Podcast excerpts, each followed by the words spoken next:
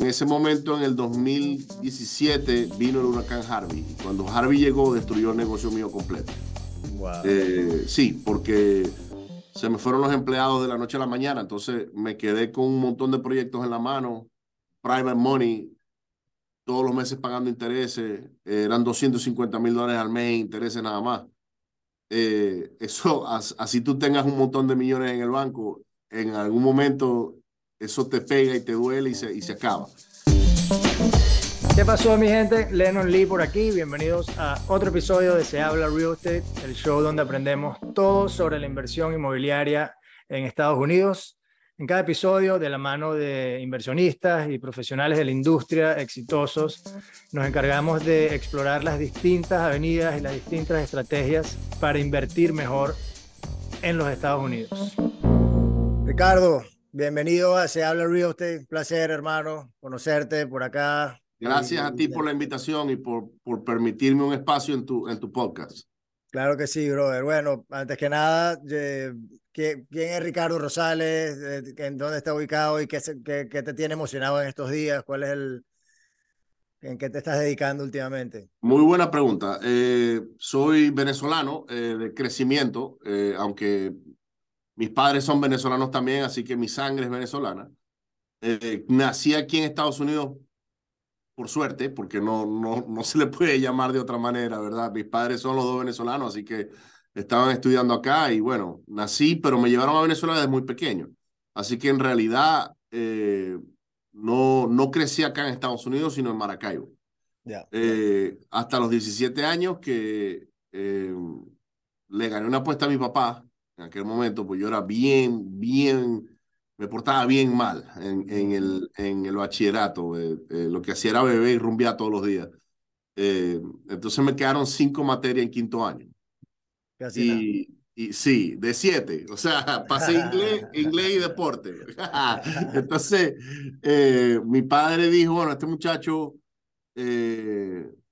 o es tonto o es bruto, no sé qué será, pero vamos a ver qué entonces él me puso una, me puso una apuesta, me dijo, mira, si tú pasas las cinco materias en, en, en el verano, en reparación, te voy a llevar a Miami para que, para que estudies en Miami, en el Miami Dade, eh, y, y te voy a comprar un carro nuevo. Y yo, carro nuevo, wow, ok, vamos. Entonces, eso fue como que a mí lo que me faltaba era motivación.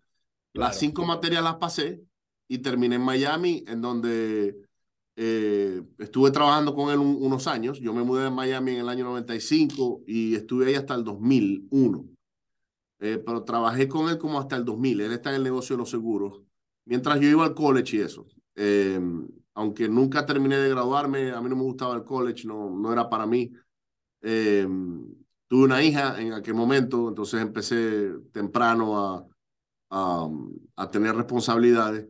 Y bueno, terminé metiéndome en el US Navy, porque como yo era eh, eh, americano, eh, me, me, fui de trabajar con mi padre porque la verdad que no nos las llevamos bien.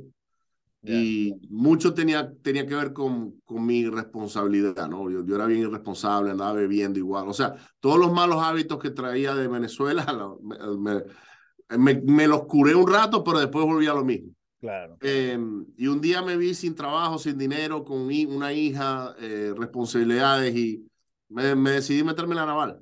Eh, estuve cuatro años ahí. Fueron cuatro años de bastante crecimiento interno y, y disciplina y muchas cosas, ¿verdad?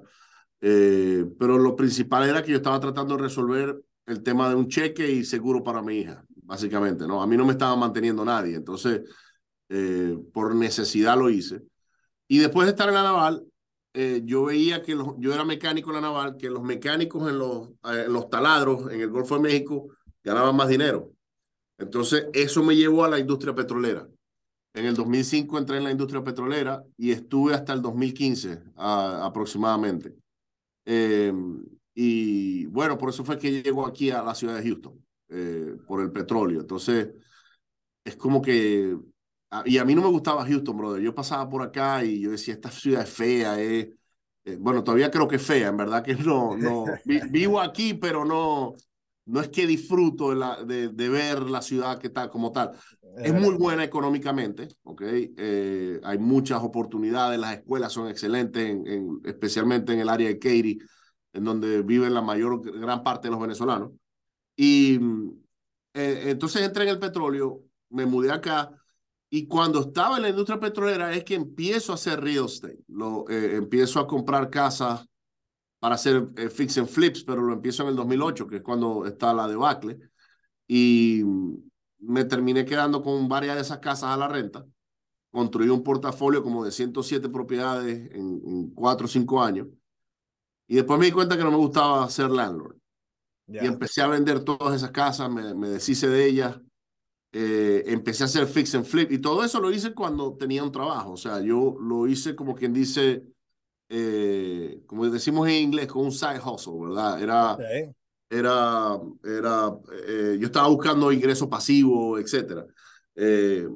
y luego en el 2015, a mí me dieron layoff de la industria petrolera y yo en realidad tenía en ese momento, no sé, 36, 37 años y yo me vi joven para, para afrontar más riesgo. Entonces dije, ¿sabes qué? No voy a seguir trabajando a, nadie. Ya eh, creo que es tiempo para yo ser un emprendedor 100%. Y me eché al agua, me, o sea, me votaron y, y lo peor de eso es que cuando me votaron tenía tres flips que estaban fuera de budget, o sea, me había salido el budget, entonces estaba, tenía bastante dinero al bolsillo metido ahí. No sabía cuándo venía mi propio cheque, yo vivía como millonario también porque eh, ganaba muy buen dinero en la industria petrolera y, y era como un rapero, ¿no? Que eh, le pagaba el carro a mi mamá, a mi suegra, a mi esposa, yo tenía dos. Tenía todo el mundo. No, y, entonces los gastos mensuales eran altísimos. Eh, para, para la persona que escucha este podcast, a lo mejor dirán, bueno, no sé, yo puedo vivir con 5 mil, 10 mil dólares al mes. Yo necesitaba 25 mil nada más para pagar. Eh, eh, gastos, no, no, no era de, porque voy a ahorrar una parte, nada de eso.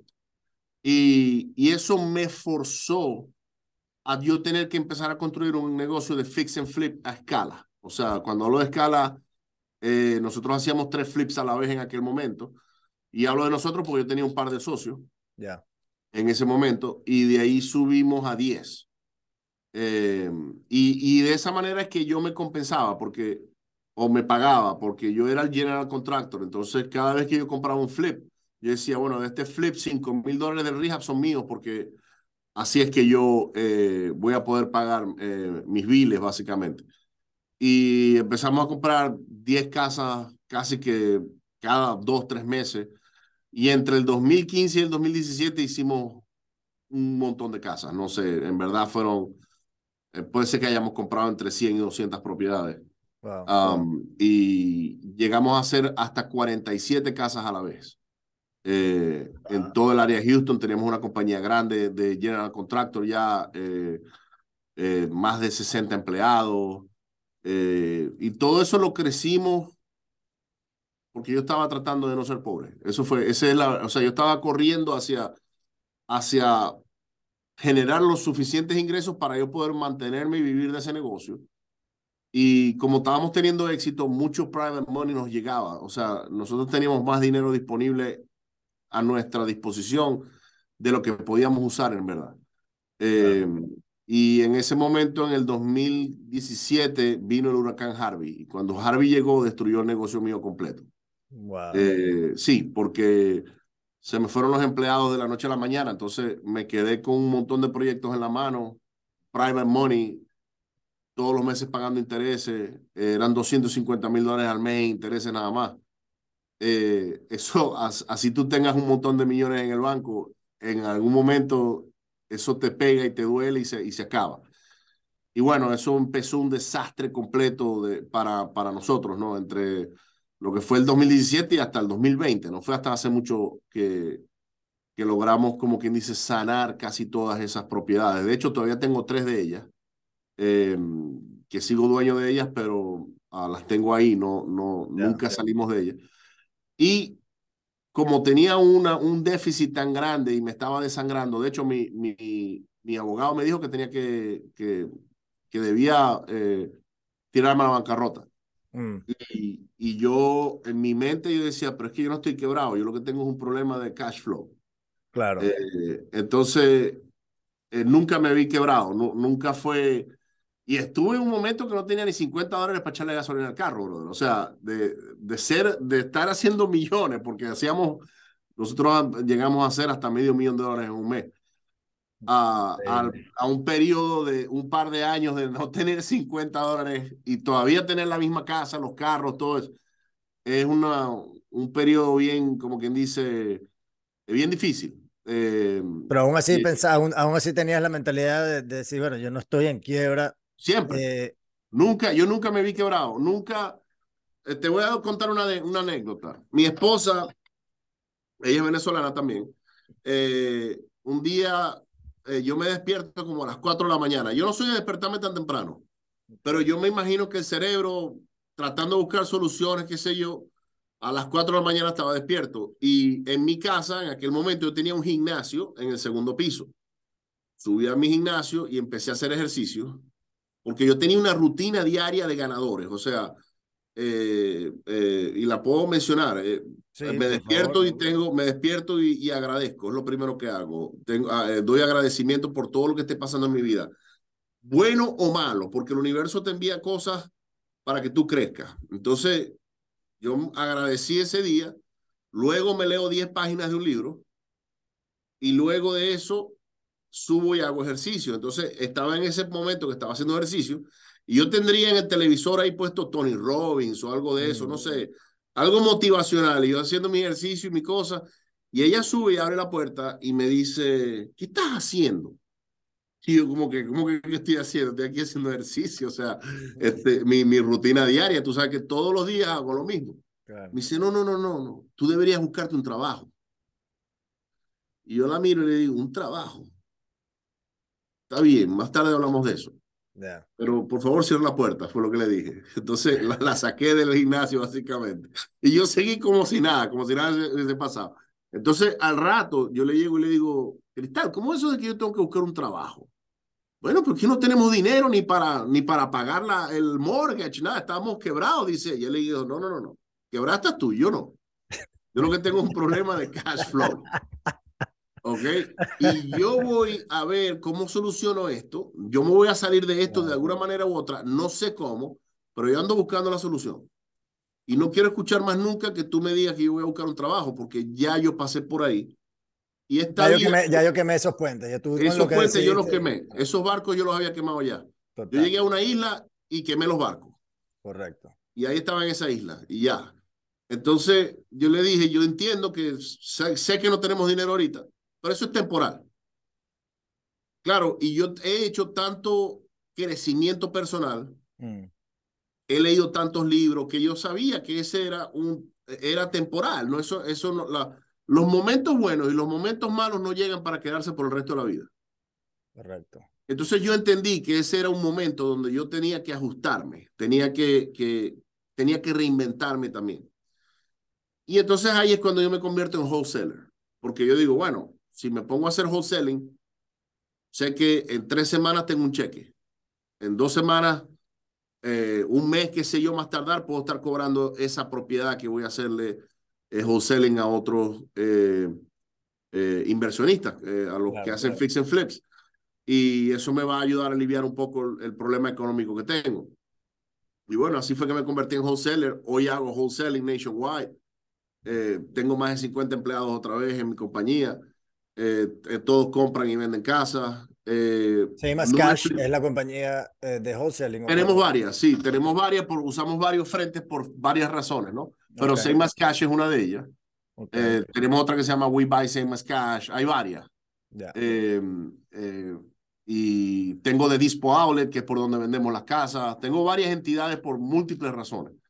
y bueno, eso fue lo que me ayudó a mí a salir de todos esos eh, problemas que, económicos en los que me enfrenté en, en esos años, ¿no? Eh, y te voy a dar un, otra anécdota que es, interesante, porque yo en el, en el año 2018 hice 2 millones de dólares en assignment, y ahí es cuando estaba más quebrado que... que, O sea, imagínate tú que te entren 2 millones de dólares en las, por las manos, que te pasan. Sí. Yo, yo recuerdo que, que el, el, wire del Taro Company no había pegado a la cuenta y ya yo, ya yo lo tenía gastado el dinero de cómo, a quién le iba a pagar, de dónde iba a salir. O sea, vendí mi casa, eh, me tocó vender mi casa porque me vi, eh, me vi obligado. Dije, bueno, eh, eh, cuando la compré, mi mortgage eran como 5 mil dólares al mes. Y para mí eso no, en verdad no, cuando tú estás haciendo bastante dinero no es mucho dinero. No era, preocupante. Pero cuando tú no estás haciendo nada de dinero y de repente no tienes 50 dólares para echar gasolina, esos 5 mil dólares pesan. Obviamente. Y yo también decía, la energía de la casa ya no está conmigo. Yo creo en muchas cosas. Entonces, claro. Eh, le hice owner financing a la casa, se la vendía a alguien que tenía 20% inicial. Excelente porque puse los pagos al día. O sea, yo estuve en la situación de la que yo ayudo a mucha gente a salir, que es que yo estaba en pre-foreclosure. Claro, claro, claro, claro. Entonces, por saber cómo, eh, cómo eh, hacer un wrap, un, un wrap around mortgage, me llegó un tipo que me dijo, quiero tu casa, porque yo la tenía en el mercado.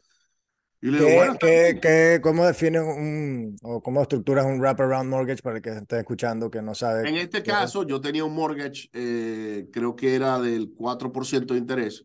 Okay. Eh, ya yo lo había pagado 25, eh, no, 20, me, me, quedaban como 24 años en el mortgage. Okay. yo debía, en este caso, creo que en el momento yo debía 420 mil o algo así en la casa. Y yo le vendí la casa a él por 600. Entonces, él compra la casa en 600, me da 120 de inicial. Yo eso lo descuento del, del precio final y yo le financio a él 480. Claro. Entonces, es un mortgage sobre otro mortgage. Entonces, cuando él hace los pagos mensuales, para pagar mi mortgage, que yo se lo financio un interés un poco más alto, como al 5.8%, porque aquí en Texas una casa de esas, para más o menos darte una idea, eh, paga como 22 mil dólares al año en impuestos anuales. ¿ok? Es el 3.5, 3.8%. Entonces la gente dice, oh, en Texas las casas son más baratas, pero los impuestos son más caros. Los impuestos son mucho más caros. Sí. Mucho más caros. Entonces, eh, ese es un factor que la gente debe eh, poner en, eh, en, la matemática, ¿no? De, cuánto le va a costar la propiedad mensual. Claro. Entonces, eh, yo le vendí a él por 5.8% para que el pago fuera casi igual lo que hubiese pagado por una renta de una casa de esa y que no lo matara, pues yo, yo quería que él se quedara con ese préstamo lo más posible para, para yo hacer más dinero en el interés. O sea, imagínate todo, a mí el banco me prestó el dinero al, al 4 y yo se lo, se lo presté a él al 5.8. Claro, estaba haciendo un spread de 2% y ya por ahí mismo. 2%, que no es mucho cash flow al mes, eran como 200 dólares al mes o algo así. Claro. Pero ahora yo tenía la diferencia de los 420 que, que, que yo le debía al banco más los 480 que él me debía a mí. O sea, tenía eh, 60 mil dólares más ahí eh, de equity. Cuando él refinanciara, ese cheque me llegaba. Correcto. Y más los 120 que ya él me había dado. Entonces, eh, a esa casa yo eh, ya la refinanció el año pasado, por cierto. Ya. Eh, ya él podía calificar un préstamo, etcétera, y, y, un día me llegó el cheque y, y ya, salimos de eso. Interesantísimo. Pero, así salí yo de mi propio problema, o sea, yo, yo, mismo, yo mismo me hice un reinstatement. pero sí, yo creo que evidentemente, como te digo, el, se dice y se dice, parece un cliché, como lo quiera llamar, pero invierte en ti mismo, ¿no? Y eso empieza por los libros, por la gente con la que te rodeas, etcétera, que al final del día te, te, te genera o te, te brinda un mindset que si no lo hubieses tenido, tuvieras de repente, oh, te capaz te hubiese sido bien, ¿no? Nadie sabe, pero... Bueno, pero por eso te conté la historia de cómo me levanté a hacer ejercicios esa mañana, porque con todo que yo estaba pasando por una, una situación que era súper incómoda, que a lo mejor mi esposa tenía razón. Yo tenía que ir a buscar sí, sí, sí. cómo resolver. En mi mente yo estaba haciendo mi rutina igual como lo hacía todos los días. O sea, haciendo ejercicio, eh, leyéndome los libros. Cuando uno está pasando por una tormenta de ese tipo, la mayoría, el 99% de los seres humanos, eso es lo primero que dejan. Dejamos, sí, dejamos los buenos hábitos. Los buenos hábitos. No, vamos a, vamos a comer más. Bueno, eso sí empecé a tomar mucho más, y más cuando empezó la pandemia, ¿no? no tenía más nada que hacer, pero, eh, pero, lo, pero sin embargo seguía con los buenos hábitos de la mañana para poder ganar el día. Y, y ese cuento siempre lo he hecho porque la gente empieza a pasar por una tormenta, porque nosotros todos, todos en la vida, todos, nadie se salva de esta.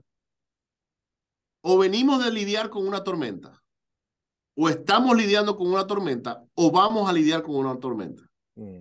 Entonces hay que prepararse para eso y hay que estar preparado mentalmente, emocionalmente, eh, físicamente, etcétera. Entonces, eh, eh, yo estaba, con todo el que estaban pasando por una tormenta, yo estaba haciendo todo lo que yo debía hacer para estar en línea en base a esos principios de, de, tener la mente clara, el alma, el cuerpo, etcétera, ¿no? Entonces, el empuje, el empuje, esa mentalidad, como dices tú, esa mentalidad ganadora de decir, bueno, yo no, yo no estoy quebrado, estarás quebrada tú, estoy, yo no. O sea, Exacto. Y coño, es, es, de verdad que eh, admirable y obviamente eh, valioso. Creo que ahí está una de las lecciones pues, pues, más importantes. Como te digo, se, se, se, repite mucho, se habla mucho de eso, pero es una de las partes más difíciles de, de, de hacer, es crear esos hábitos y, y esa disciplina de, de actitud al final del día ganadora, ¿no? Y, y, mira, bueno, voy para adelante. y, me ajusté, brother, agarré, vendí los, o sea, salí de los carros que sal... Mira, mira lo que me pasó. Humildad también. cosa que me pasó. Me hicieron ripo en una camioneta que yo tenía, mm. ¿ok? Y ya la camioneta estaba casi paga, brother. Casi paga. O sea, le debía cinco meses y ya la saldaba pero me, me caí en una letra porque, bueno, ese mes no sé, no, no, no, creo que fue que hasta se me olvidó porque sí tendría el dinero.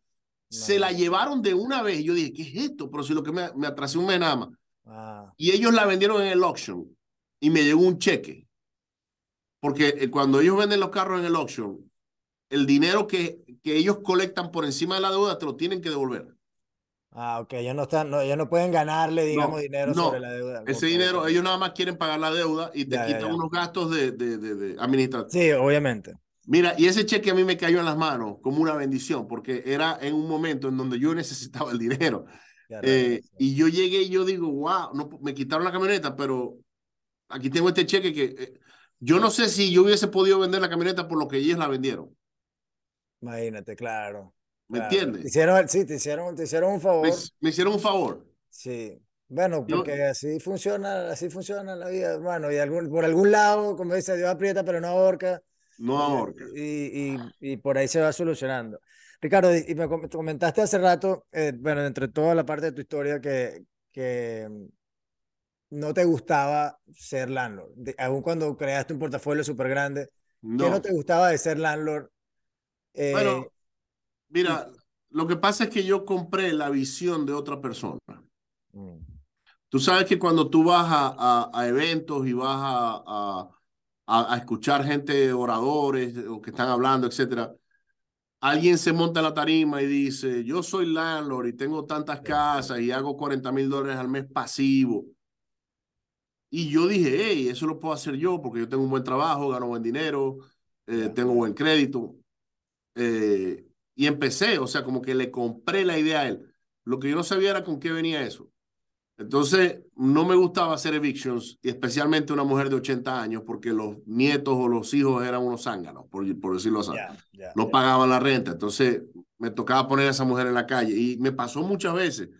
Eh, también compré casas en zonas de eh, casas de tipo C, eh, en vez de B o A aunque después me cambié a las B y era como que casi lo mismo, no, no, no cambiaba mucho. Pero toda la parte del property management no me gustaba. Y como tenía tantas casas, a mí me convenía tener mi propio, mi propio property management para que el, el dinero se quedara adentro y tener gente empleada que estuviera yendo de casa en casa. Lo otro que nosotros hacíamos era que arreglábamos las casas como un flip. Entonces, ellas daban muy pocos problemas pero siempre daban problemas, en algún momento algo pasaba. Entonces, eh, recuerdo una vez que hubo una que tuvimos que, la flipeamos completa, no se vendió, sino que se rentó.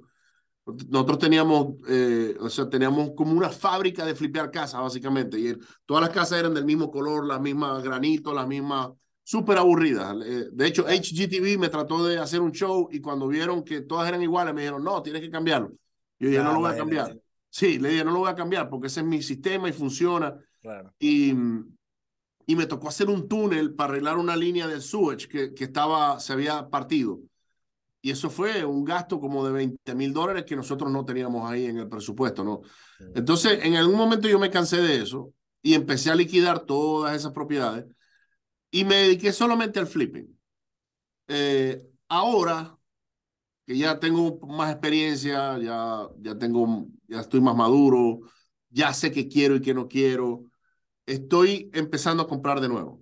Ok. Eh, pero esta vez yo no me voy a encargar del property management, sino que voy a tener a, un, a una persona, un asociado que se va a encargar de eso.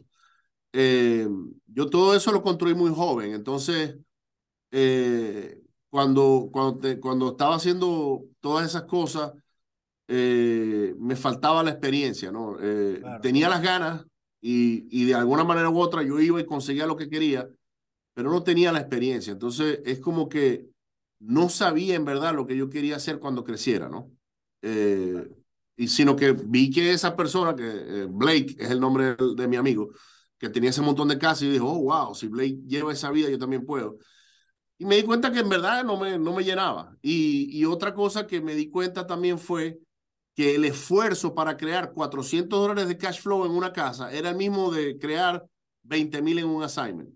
Entonces yo decía, ¿para qué me quiero esforzar en esto cuando puedo esforzarme en el assignment mejor? Eh, ahora nos estamos convirtiendo en compradores de nuestras propias propiedades. Entonces ahora estoy haciendo los dos. Ya. estoy haciendo el assignment, pero también estoy empezando a hacer el cash flow. Entonces vamos a construir un portafolio, no sé de cuánto, eh, pero es un plan como de 5 a 10 años y lo estoy haciendo con, con varias personas, no estoy haciéndolo yo solo para no tener que yo encargarme de las partes que a mí no me gustan. Claro, que es la parte de, de, bueno, sí, de ser un landlord, ¿no? Creo que, que eso, ese sueño también lo venden mucho como, bueno, crear tu portafolio y ya, y vas a tener X cantidad de dinero eh, de cash flow al mes pasivo. Así es. No sé qué tan pasivo. No, eso no es pasivo. ¿Se entiende? Yo, coño. Pasivo, pasivo, que tú digas, no, no estoy claro. No es pasivo, no es pasivo. Eso no, lo es, no lo es, de verdad. Eh, eh, porque bueno, no, no lo es, te toca y, y sí, de verdad, obviamente, mucha gente puede pensar, no, sí, yo estoy súper pasivo, pero le pago el property management 10%, la por aquí, por allá. Primero, obviamente, este, no estás maximizando tu portafolio y segundo, no estás atendiendo los problemas y, y aplicando estrategias para que el portafolio y el negocio genere la, la, mayor cantidad de cash flow posible. Estás, no estás haciendo un asset management, un trabajo de asset management sobre tu portafolio. Entonces, bueno, está bien, si lo ves así, capaz eres, estás pasivo, pero estás dejando dinero también en la mesa. si lo quieres hacer bien, de verdad, no va a ser muy pasivo que se diga. Es, lo, que, es lo que siempre eh, entiendo. En la parte de real estate, eso es lo que estamos haciendo. Eh, seguimos haciendo wholesaling, eso no va a parar. A mí me encanta el wholesaling y más cuando no lo hago yo. Eh, eh lo hace mi equipo. yo soy más que todo un mentor para ellos. Mm. Los guío, pero yo, no, de hecho, te, te, te soy sincero, mi oficina está en Maracaibo. Tengo una oficina aquí en ah, Houston. Tengo una oficina en Houston que la estoy cerrando en marzo. Pero en Venezuela tengo un montón de empleados. Entonces, allá, allá hacemos, compramos, vendemos, transactional coordinator, todo desde allá. Eh, mi equipo de media está allá también. Eh, los diseñadores gráficos, los productores. Tengo un equipo acá en, en, Estados Unidos que son venezolanos también. Saludos a Darwin, a Neil y a Beto si están viendo esto por ahí. Eh, Darwin vive en Orlando, Neil vive aquí en, en, en, Houston y Beto también. Y ellos son los que me dan apoyo con mis, con mis eventos. ¿okay? Yo estoy haciendo eventos. La verdad es que ahí es donde, el, en donde tengo el corazón puesto. Okay. En, los eventos eh, educativos. Educativos de real estate, sí. Eh, tengo uno que se llama Attend Growth, que acaba de pasar a ser, no sé. No en español, por cierto. Este evento bueno, el primer evento en español, y esto no lo ha escuchado nadie, brother, lo vamos a hacer una primicia aquí en tu podcast. Aquí está. Va a ser en mayo 6 y 7 en New Jersey. Eh, se llama Emprendedores al Éxito, así que lo pueden buscar por ahí. Eh, en un par de semanas ya vamos a tener la, la, la, información de los speakers, de quienes vienen, etcétera. Y va a ser 100% en español. Eh, de la A a la Z, vamos a hablar de real estate ahí. Van a ver muchos de mis estudiantes ahí, porque yo tengo varios estudiantes que ya son, eh, que tienen éxito en, en, en el negocio. Eh, voy a traer speakers de afuera también, a lo mejor algunos que hablan inglés, que, que para que aporten algo a la comunidad, ¿no? Sí, Eh, bueno, yo creo que también, o sea, al final yo como le digo aquí, eh, más que todo igual con el podcast y en todo lo que yo hago, está, yo hablo Spanglish, ¿me entiendes? Y aquí Sí. se habla Spanglish y todo el mundo igual entiende. Eh, no todo el mundo, pero la mayoría pues habla inglés también y hay mucho valor, hay muchas personas que, que bueno, lamentablemente de repente no pueden, no hablan español, pero de verdad traen mucho valor a la mesa y vale la pena escucharlo y tenerlos como participantes en, en- en estos eventos. Sí, correcto. Entonces, bueno, tengo dos tipos. Tengo la Ten Growth, que es más en inglés. Es un evento más grande, es un evento de tres días. Eh, viene gente de todo el país. Es, es como un mastermind, ¿ok? Eh, eh, es bien, gente de alto calibre, vienen, exponen, etcétera. Y tengo el de los emprendedores al éxito, que es algo nuevo que estoy arrancando. Ya tengo un grupo con, no sé, como con 20, 30 personas que estoy a- ayudando a que ellos hagan real estate, etcétera, en español. Y por eso me estoy enfocando más en el mercado de habla hispana, porque Claro. eh, hay educadores por ahí, pero hay mucho, hay mucho farsante. Muy Eh, fácil en esta, en esta industria, muy es fácil. muy sí. fácil. Eh, entonces, me, me, yo antes no quería entrar en este mundo de la educación porque, por eso mismo, por esa misma imagen del Sí, farsante. tiene, tiene ya inmediatamente, la- eh, eh, bueno, el que sabe o ha tenido cierta experiencia, cuando te hablan ya te, te, te- te meten en la figura de- del gurú y no sé qué, ya, ya da un poquito de cringe, ¿no? Eh, Pero, Sí. pero sin duda igual también hay gente muy profesional, pues como ustedes, que, que lo están haciendo Y genuinamente. nosotros con mucho somos duro, le llamo yo, duro, porque nosotros hacemos, o sea, nosotros estamos haciendo estamos comprando, estamos vendiendo, estamos haciendo wholesaling, haciendo rehabbing, etcétera. Entonces, eh, eh, eh, cuando me di cuenta que había mucho farsante, yo dije, no, por lo menos creo que me voy a tomar la tarea de, por lo menos decirles cómo se hace esto de verdad, ¿no? O sea, los altibajos, eh, porque el gurú nada más te vende lo bonito, no te habla con la verdad 100%, ¿verdad? Sí. Eh, nosotros que sí estamos en este negocio, sí queremos decirle a las personas que, que por lo menos escuchen nuestro podcast o el tuyo, por ejemplo, hey, esto es bonito, se puede hacer dinero, puedes tener libertad financiera, puedes, te puedes hacer millonario, claro. Pero también está este lado con el que vas a tener que lidiar, que es las cosas, problemas que vienen, que, que, que, que a lo mejor tú no te preparaste para ello. Una tormenta como me pasó a mí con Harvey. Eh, eh, yo no contaba con Harvey. De hecho, yo no sé si esa tormenta llegue. Yo hubiese hecho alguna vez wholesaling. No necesitaba Mm. hacer de eso, ¿me entiendes? O sea, eh, me cambió completamente el, el, el negocio de la noche a la mañana. Entonces, eso yo quiero que la gente esté, que se pueda preparar mejor para, para, para cuando esas eventualidades pasen, por lo menos estén un poco de como, ok, yo recuerdo que Ricardo o que Lennon dijeron que, ¿saben que Estos momentos venían en algún momento y aquí estoy listo para enfrentarlo. Entonces, a eso nos estamos, nos, nos estamos enfocando. Eh, Ricardo, eh, con wholesaling, como dices tú, pues mucha gente, eh, hay muchísima gente haciendo wholesaling, la gen- porque bueno, definitivamente la gente cree que, que es, la, es lo más fácil, no necesito dinero para entrar, y bueno, de muchas maneras lo es, ¿no? Es una, es una, una avenida eh, relativamente con, con menos barreras, por ejemplo, a nivel de capital que necesites para entrar en el negocio, etcétera. Pero, ¿cómo, cómo te diferencias tú? De, ¿Cómo están haciendo ustedes el negocio de una manera Sí, que... yo no enseño eso de que sin dinero y tal, eso no existe en mi mundo. Bueno, por Eh, eso, ¿no? Yo, yo, yo- eso totalmente... eh, Es parece- posible, ok, y yo, yo lo voy a poner así, ¿no? Para hacer wholesaling necesitas dos cosas. O tiempo o dinero. Mm, Una de las dos. Eh, el, muchas veces el que tiene el tiempo no tiene el dinero. Y el correcto, que tiene el dinero no tiene el tiempo, pero tiene dinero, que es muy importante. correcto. Entonces, con dinero puede contratar asistentes virtuales, puede contratar personal que haga compra, venta, eh, escoja mercados, etcétera. Entonces, yo enseño wholesaling para los que tienen dinero, no Ya. para los que tienen tiempo. Los que tienen tiempo, eso todo está gratis en YouTube. Mm, Móntense en el carro o en la bicicleta, le dan vuelta al vecindario, busquen una casa con la grama alta, que esté fea, qué sé yo, le tocan la puerta y ese va a ser su, tu próximo contrato claro. haciendo básicamente como llamamos driving for dollars, o sea, manejando por dólares. De la manera en que yo lo hago cuesta dinero, porque nosotros sacamos mucha data, hacemos skip tracing, mandamos mensajes de texto, tenemos call callers, hacemos... Armar el equipo. Armar un equipo, pay per click, oficina, etc. Entonces, eh, en realidad es un, es un rat race. O sea, estamos, estamos, el wholesaling es una carrera de ratas, ¿ok? Es muy buena, porque este es un lugar donde uno puede conservadoramente hacer un deal al mes nada más y te gana 10 mil dólares. Claro. Uno solo. Y de hecho, el averaje de, de asignación de contrato nuestro es de 17.500. Así que si yo hago uno solo al mes, cobro de 17.500 y yo con eso puedo vivir tranquilo. Y creo que la mayoría de las personas que están escuchando este podcast también. Eh, ¿Qué, tipo, ¿Qué tipo de...? Esto obviamente es muy, una pregunta muy general, pero digamos para que más o menos la gente que tiene eh, que piensa como yo, yo digo, bueno, ok, para yo producir un deal al mes, que estamos hablando súper conservador, ¿no? Obviamente, un deal al mes, ya que ya una vez que ya yo tenga establecido mi, de repente un equipito, o sea, la estructura para hacer. no necesitas, mira, para un deal al mes no necesitas mucho, o sea, un deal al mes lo puedes hacer tú solo. Lo que pasa es que vas a tener que poner el tiempo.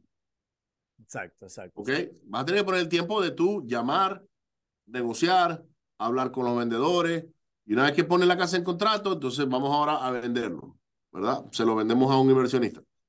Eh, no necesitas gran cosa, necesitas es educarte, cómo negociar con, con los vendedores, cómo ser una persona de, de, de, solventar problemas, porque eso es lo que nosotros hacemos, solventar problemas.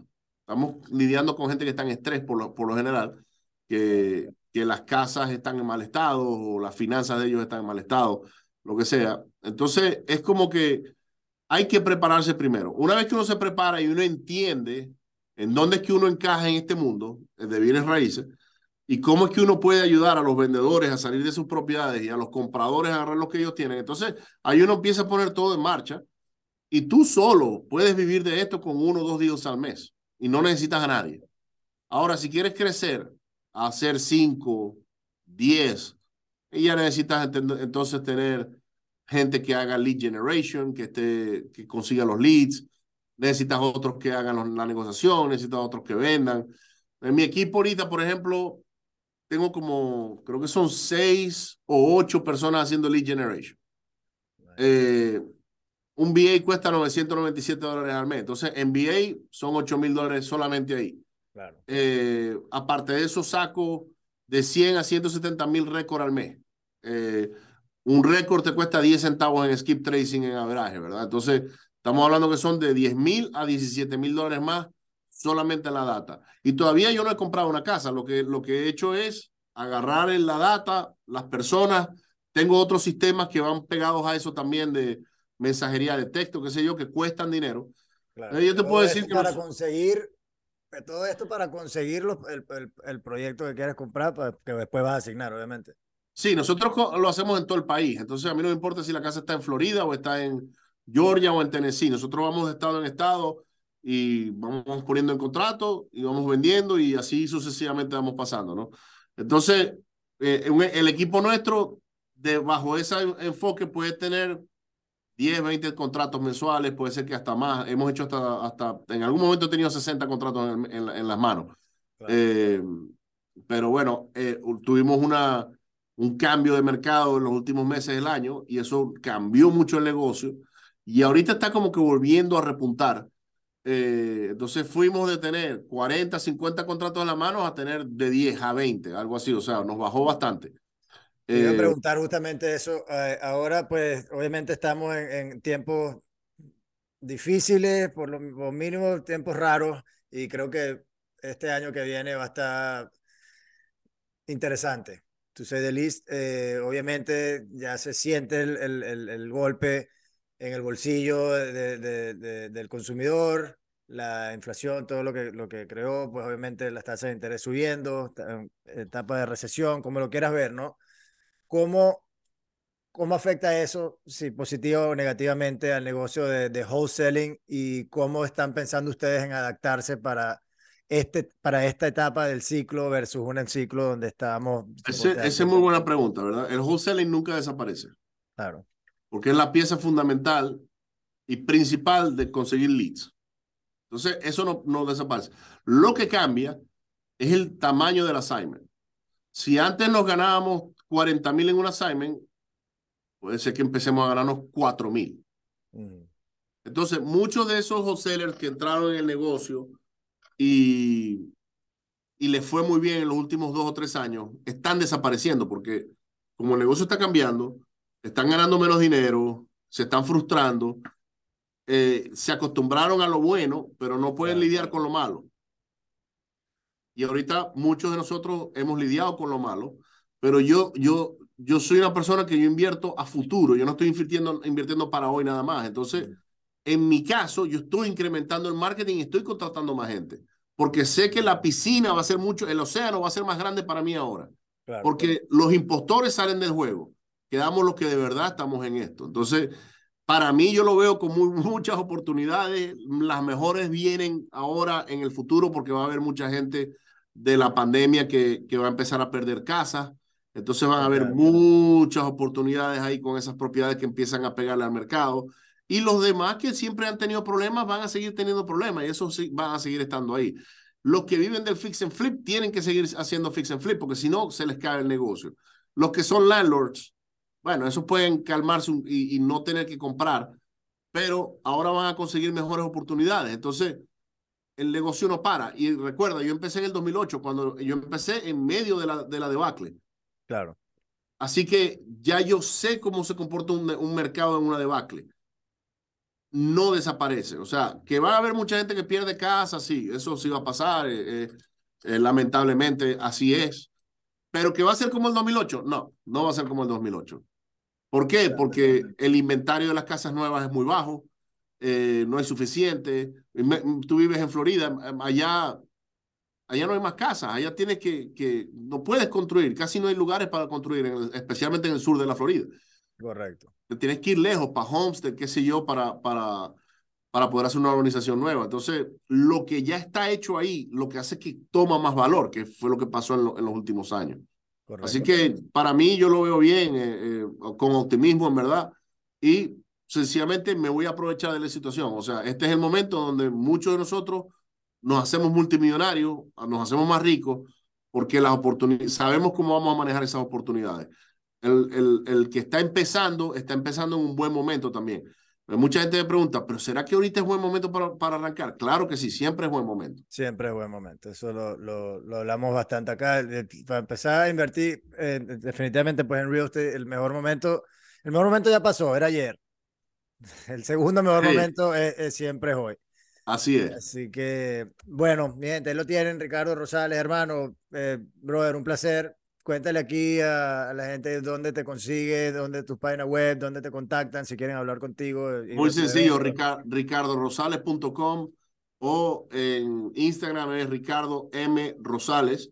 Eh, en Facebook estoy igual, aunque ahí ya yo no tengo más, no puedo aceptar más amigos porque estoy yeah. a la capacidad y eh, pero sí, ricardorosales.com, con mucho gusto. Tengo The Real Estate Entrepreneurs Podcast, lo hacemos en inglés y en español. Ahí te tengo una invitación ahora, eh, Lennon, para que, para que me acompañes y ahora me cuentes tú a mí de, de, de tu claro historia sí. y, de, y, de, y, de, qué es lo que estás haciendo en el mundo de, de bienes raíces. Claro que sí, con muchísimo gusto. Eh, bueno, mi gente, ahí lo tienen. Se habla Real Estate, patrocinado por Better Investor Club, que es nuestro, por cierto, está invitadísimo eh, una plataforma que estamos recién lanzando hace un par de meses para una plataformita online donde para esto es netamente para inversionistas pasivos que estén interesados en, en syndications y multifamily, commercial real estate.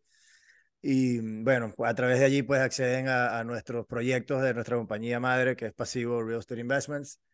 Eh, y nada, si considero un poquito de valor en esta entrevista, ya saben lo que tienen que hacer, like, subscribe, nos ayuda muchísimo, los comentarios, todo eso, obviamente eh, nos da mucho valor y entendemos obviamente qué es lo que quieren ustedes escuchar. Así que nuevamente gracias por acompañarnos y nos vemos en el próximo episodio. Gracias a ti.